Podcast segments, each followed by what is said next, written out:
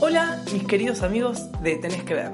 Hoy iniciamos con nuestro primer podcast, un lugar en donde podemos todos juntos comentar y decir qué nos pasó con cada serie o película, donde te vas a enterar qué noticias, datos curiosos, entre otras cosas.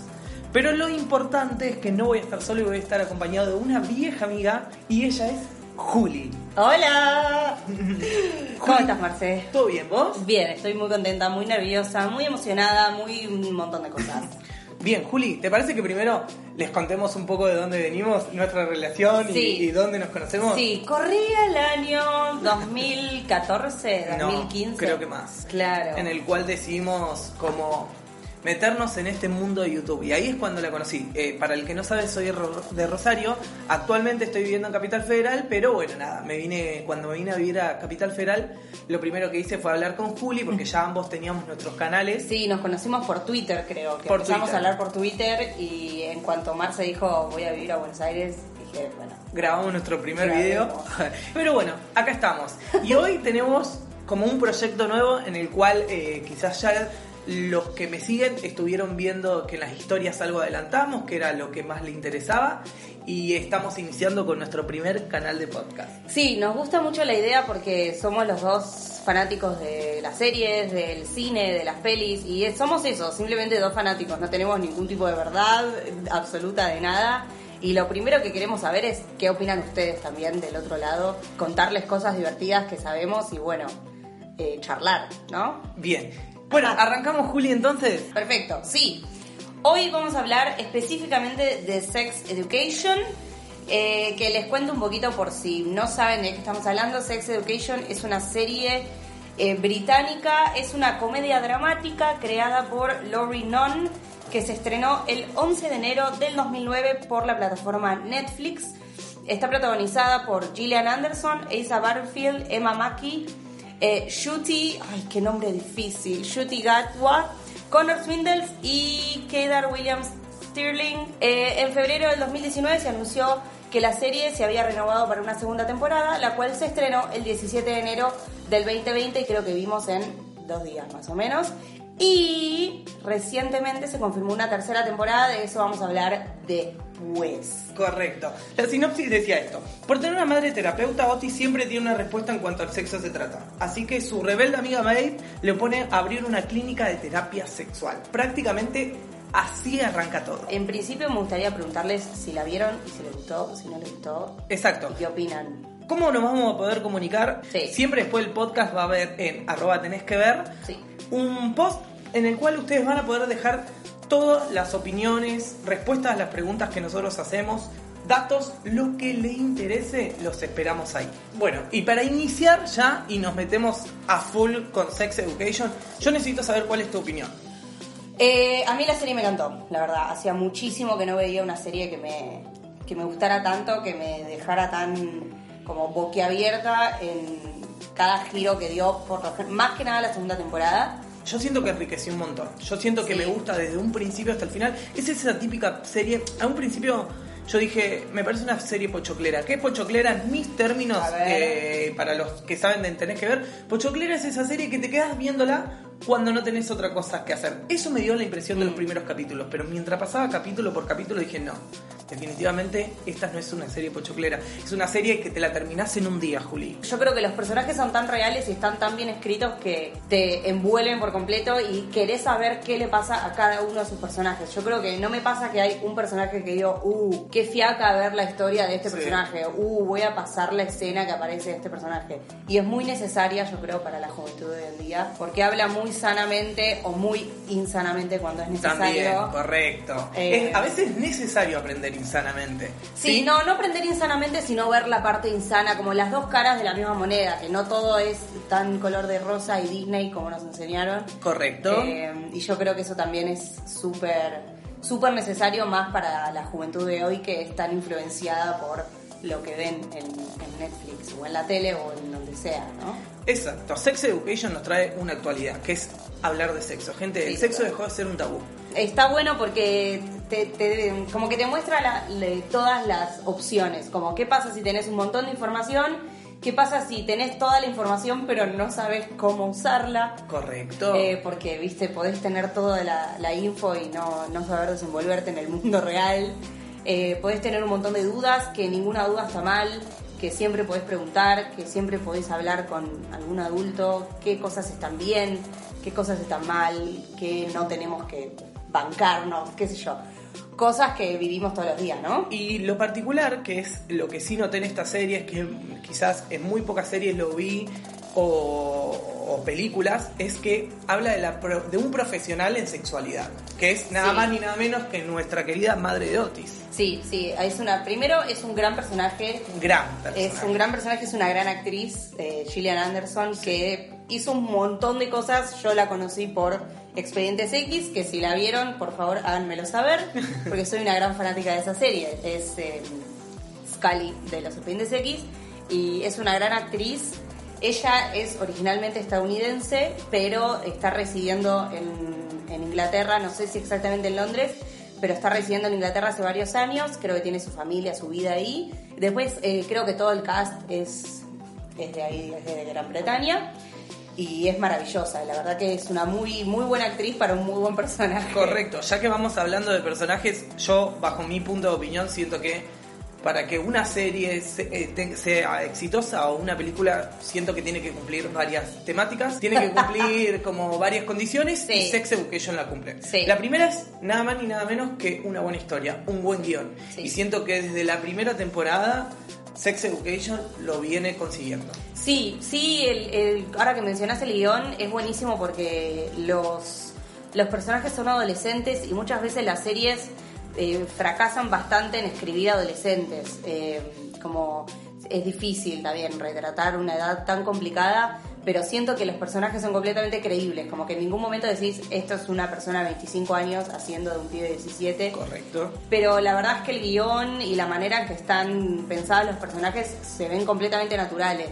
Exacto, pero sí o sí para acompañar un buen guion necesitamos buenos actores. Sí. Y siento que esta serie Mm. realmente cumple esas condiciones. Me quedé conforme con cada papel que se realizó por medio de los actores. Su manera de interpretarlos, Mm. eh, eh, su manera de transmitir qué es lo que cada personaje quiere decirnos.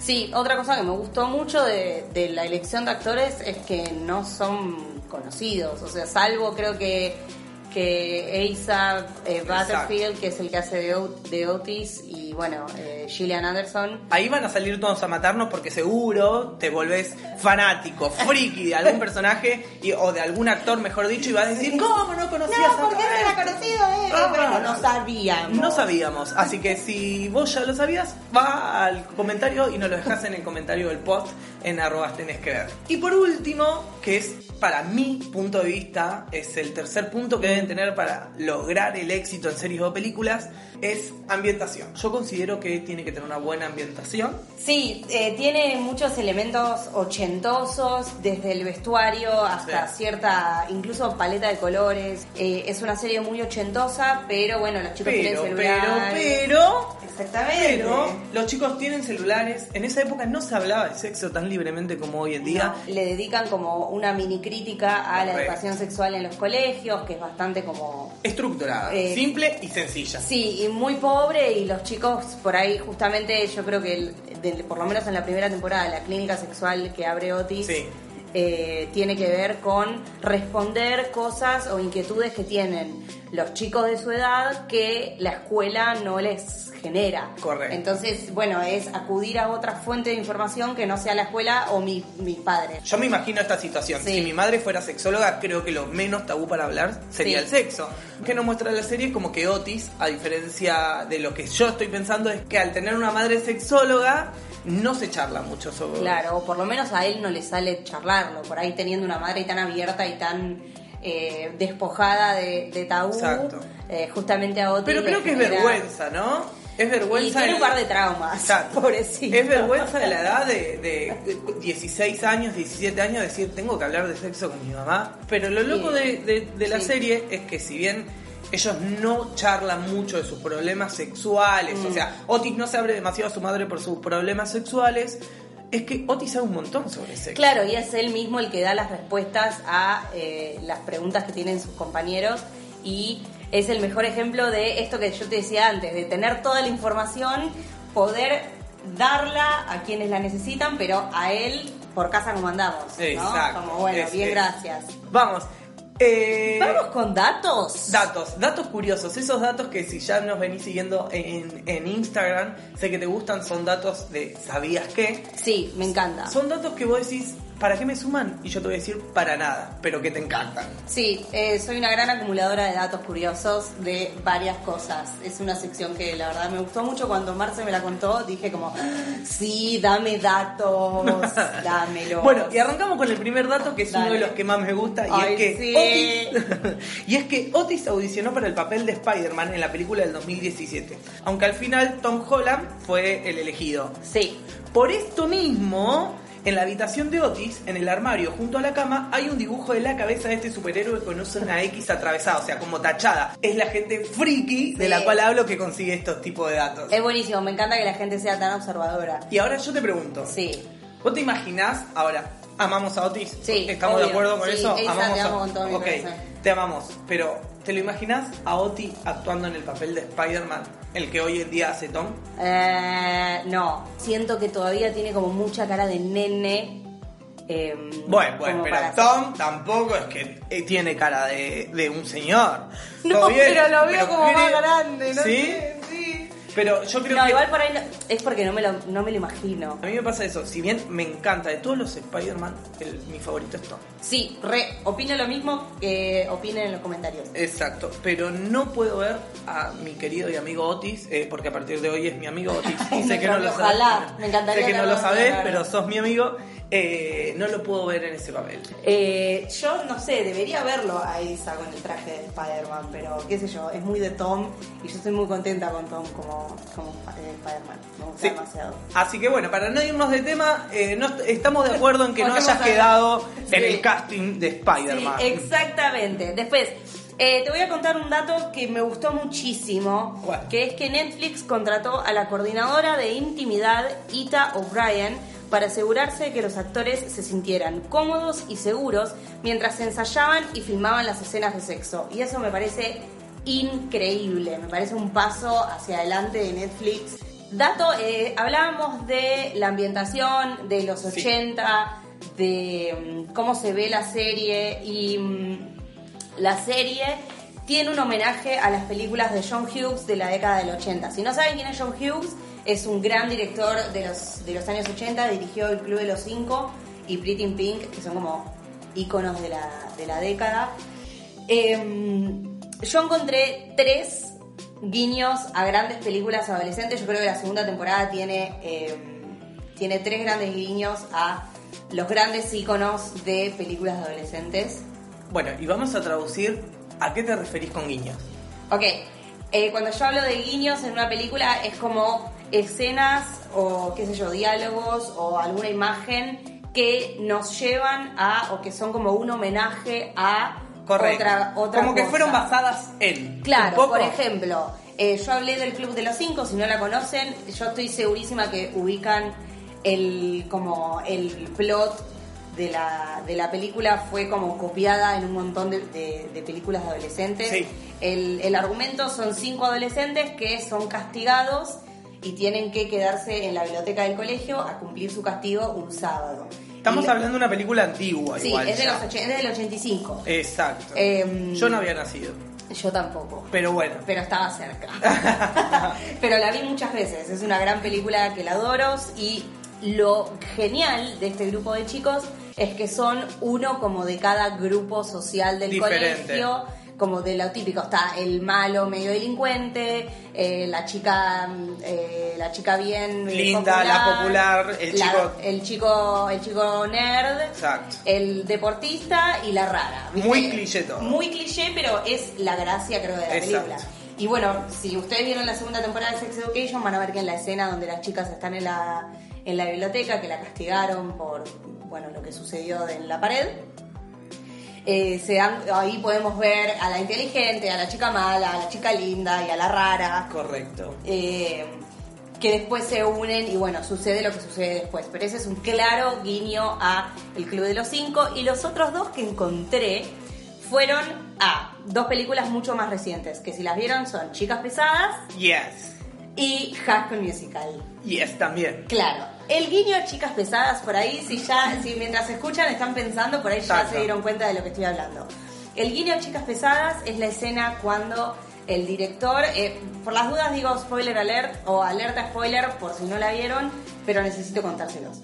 Eh, es la escena cuando el director eh, hace algo con fotocopia una cosa y las revolea por el aire. Es la misma escena cuando Regina George hace lo mismo con el Burn Book. Lo acabas de decir, vos sabés que al principio, hoy antes de arrancar el programa, me dice, pues no, no, pero hay otras dos películas que también hizo guiño. Y la verdad que cuando me dijo Chicas Pesadas dije, pero ¿dónde, dónde, dónde? Ahora que lo decís, boluda, caigo mal. Es increíble. Yo lo vi y dije como, me paré y aplaudí, dije, magnífico Pará, guiño". pará, pero al momento que viste la serie dijiste, ¿esto es lo mismo Sí. que Chicas Pesadas después de haberle No, sí, encontrado el sí, dato? vi la escena y dije, esto es lo mismo que Chicas Pesadas.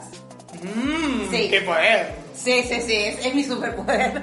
es el poder que tengo. Bueno, y ahora vamos con el High School Musical porque la verdad que no sé dónde encontraste el guiño. Mira, yo te voy a decir algo. Y a ver si te das cuenta.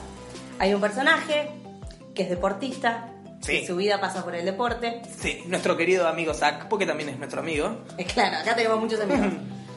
pasa por, eh, su vida pasa por el deporte, pero de repente descubre que le gusta el teatro y se lo tiene que decir a sus padres. no Ay, mira, cómo. me hace poner la piel de gallina. Pero porque me traes la juventud, boluda. Porque me traes la infancia. Sabemos y que amamos High School Musical, pero ¿no te suena al arco de otro personaje?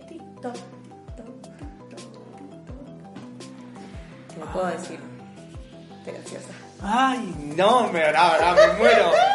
Me muero, me muero, me muero. Te voy a contar otra historia. Hay un Sí. personaje que se llama Jackson, Jackson. que es un deportista, Sí. que, a ver, esto en High School Musical no sucede, ¿sí? Eh, Zac Efron no se lastima la mano, pero Jackson está eh, Queriendo dejar de ser. en crisis porque por su ser deportista empieza a hacer teatro, le gusta el teatro, los amigos se burlan, eh, que no sabe qué quiere hacer, le falta la canción y estamos haciendo High School Musical. Exacto. Yo cuando vi este plot, Esto, igual, si ya viste la segunda temporada, te das cuenta del guiño con High School. Sí. Porque ahora, si vamos a la primera, no encontré el guiño con High no, School. no, no, no, yo estoy hablando de la segunda temporada nada más. Perfecto. Eh, ahí cuando empecé a ver ese plot dije, hmm, esto ya lo vi antes, era High School Musical. Así que me pareció magnífico. No sé si fue a propósito o no. Eh, yo voy a elegir pensar que fue a propósito. Me parece genial porque yo creo que Sex Education es una gran... hay una frase que a Hollywood le encanta, que es una carta de amor a las películas de adolescentes que tanto nos marcaron y más High School Musical, Mean Girls, No, no, no, eh, me traes, me llevas rápidamente a mi infancia. A Disney High School Musical, Sí, sí, sí, definitivamente o sea- es una canción que hoy en día, si escucho en un boliche, la- me la pongo a cantar. Bueno, este es un dato que ya hablamos anteriormente, Mm. que ya que está, lo desarrollamos un poco más, que Sí. sé que seguro tenés un dato sobre esto, Seguro. pero la serie nunca nos revela la fecha ni el lugar en donde está ambientada. Mm. Eh, y aunque podamos deducir que es actual por el uso de los celulares, el vestuario de los alumnos es muy ochentoso. Sí, exactamente. Entonces, Como hablamos eh, anteriormente, el vestuario y la ambientación son muy ochentosas, incluso setentosas y hasta sesentosas. Hay varios muebles como súper, súper retro.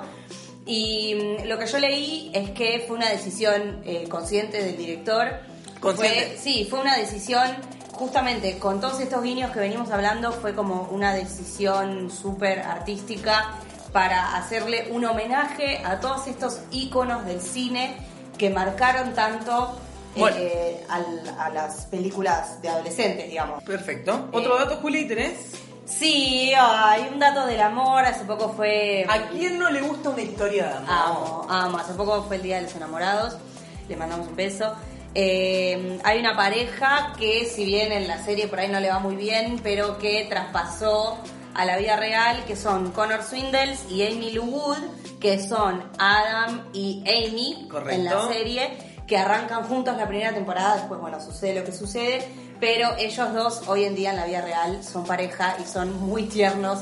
Si no nos siguen en Instagram, háganlo, pues maravillosos, son los dos unos genios.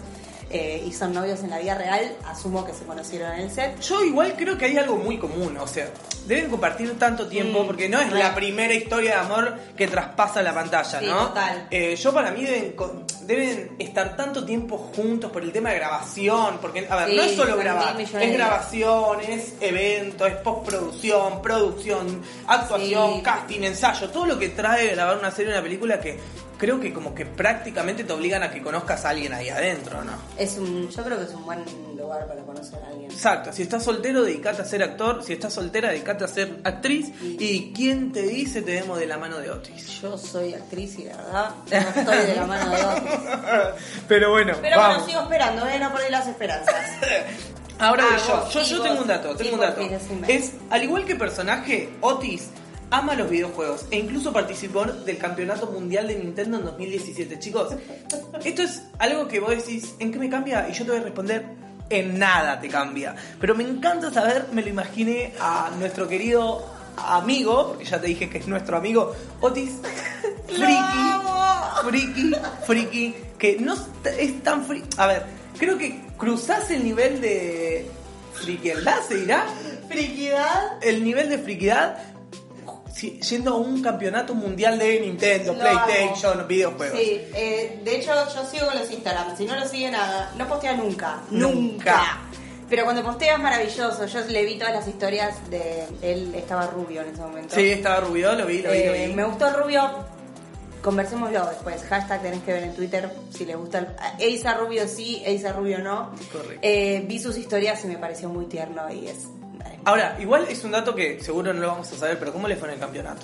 No tengo ni idea, la verdad. Yo tampoco, no tengo ni idea, porque ojalá lo poco que conseguimos es que sabemos, sabemos que Sí. participó en el campeonato 2017 de Nintendo, pero cómo terminó chicos no tenemos ni idea, así que si saben, alguien sabe, lo encuentra, lo googlea y lo encuentra, por favor que nos diga cómo carajo terminó Otis en el campeonato mundial de Nintendo, en qué posición, si le fue bien, si le fue mal, nada. Y si hablan con él, pásenle mi Instagram, eh, que después se los paso. Tengo otro datito para A ver, a ver, decime. Eh, interesante y que me hace acordar mucho a la secundaria. Dice, para hacer la demostración de sexo oral en la serie se usaron alrededor de, de 300 bananas. Pará.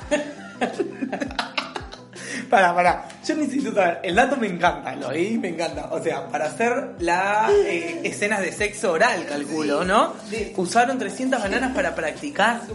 Pero yo me imagino al actor, a la actriz, ¿quién es? ¿Quién? No me acuerdo quién hizo la escena de sexo oral en, el, en la No sé, serie. pero yo te puedo haber tirado 420 bananas y era lo mismo.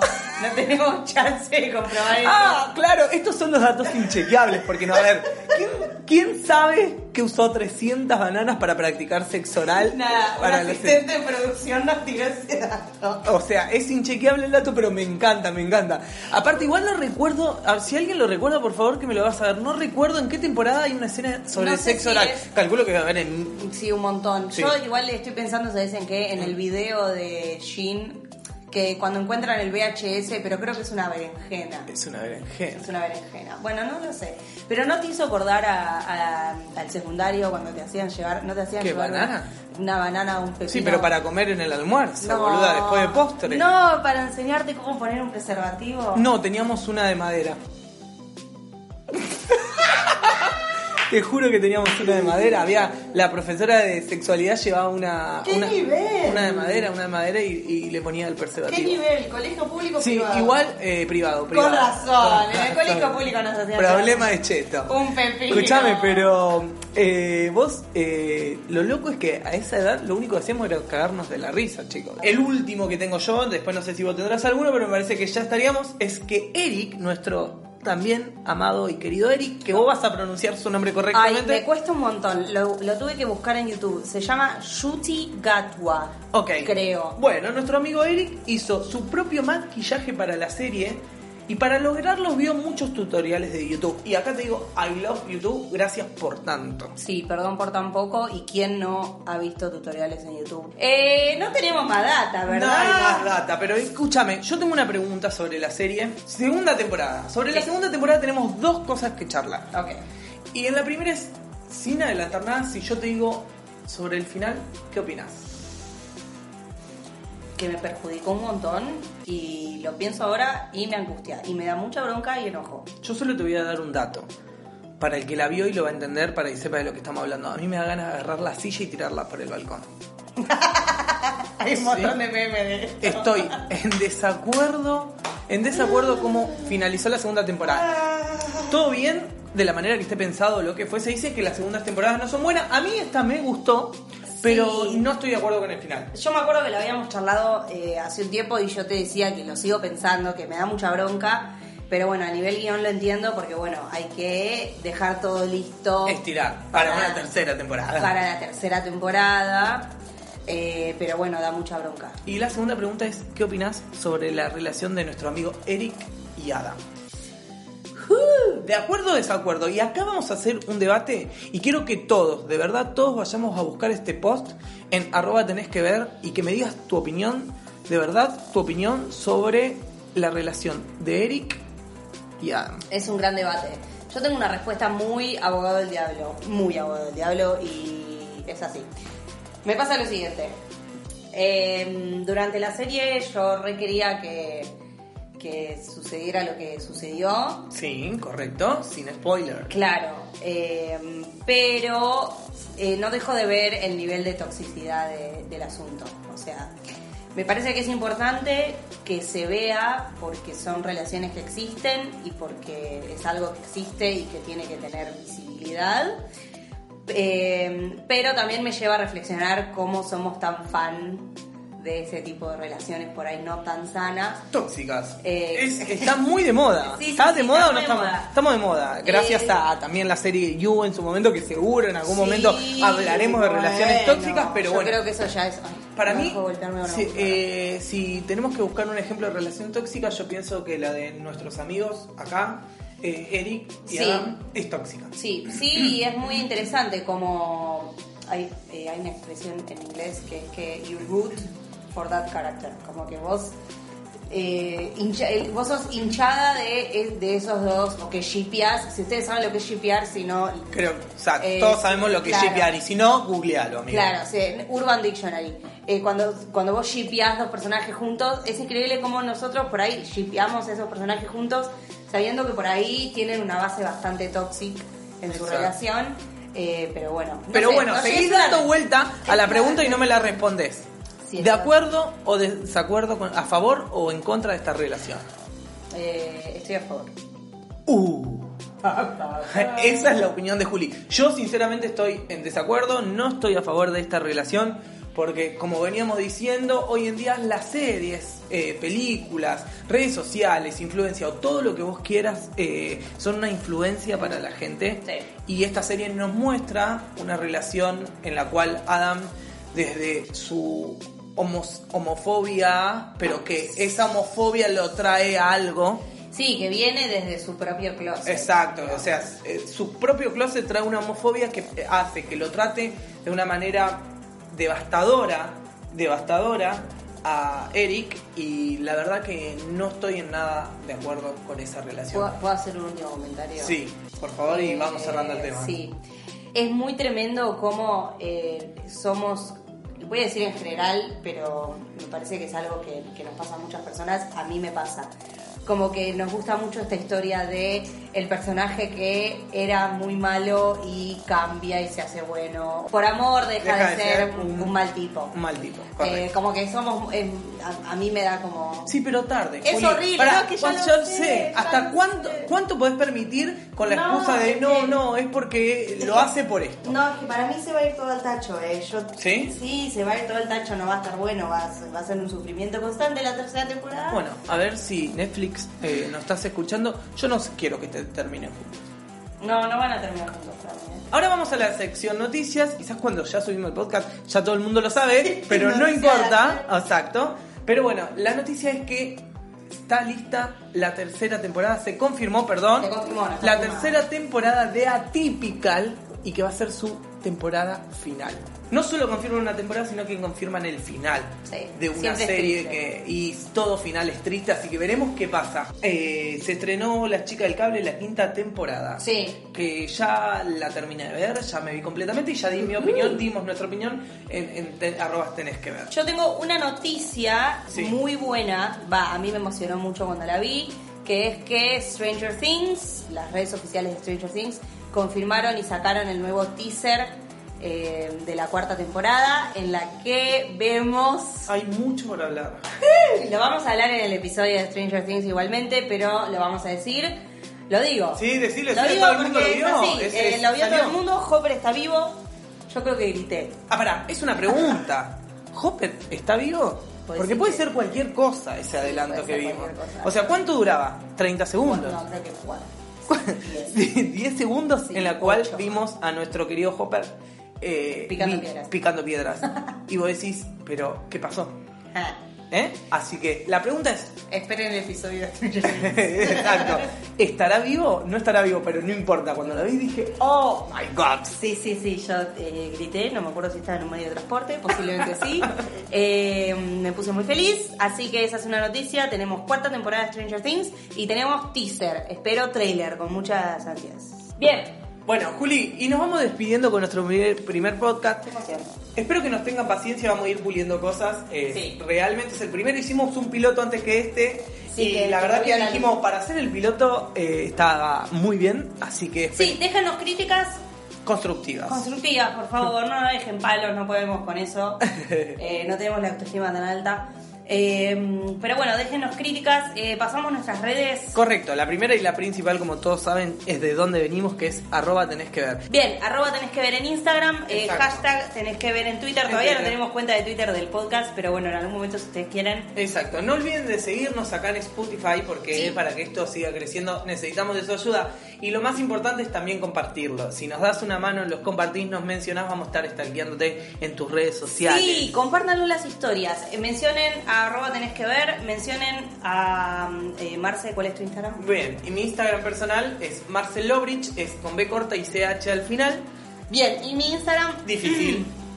Mi Instagram es arroba Juli in the Sky, es Juli con tres is in the sky, como Lucy in the Sky. Y en, y en Twitter es exactamente lo mismo. Eh, Juli in the Sky, Juli in the Sky con con tres is. 3i y bueno, y, Y nada lo- más. y nada más. Tampoco era tan difícil. no era tan difícil. Perfecto, entonces Juli, estamos, hasta acá llegamos.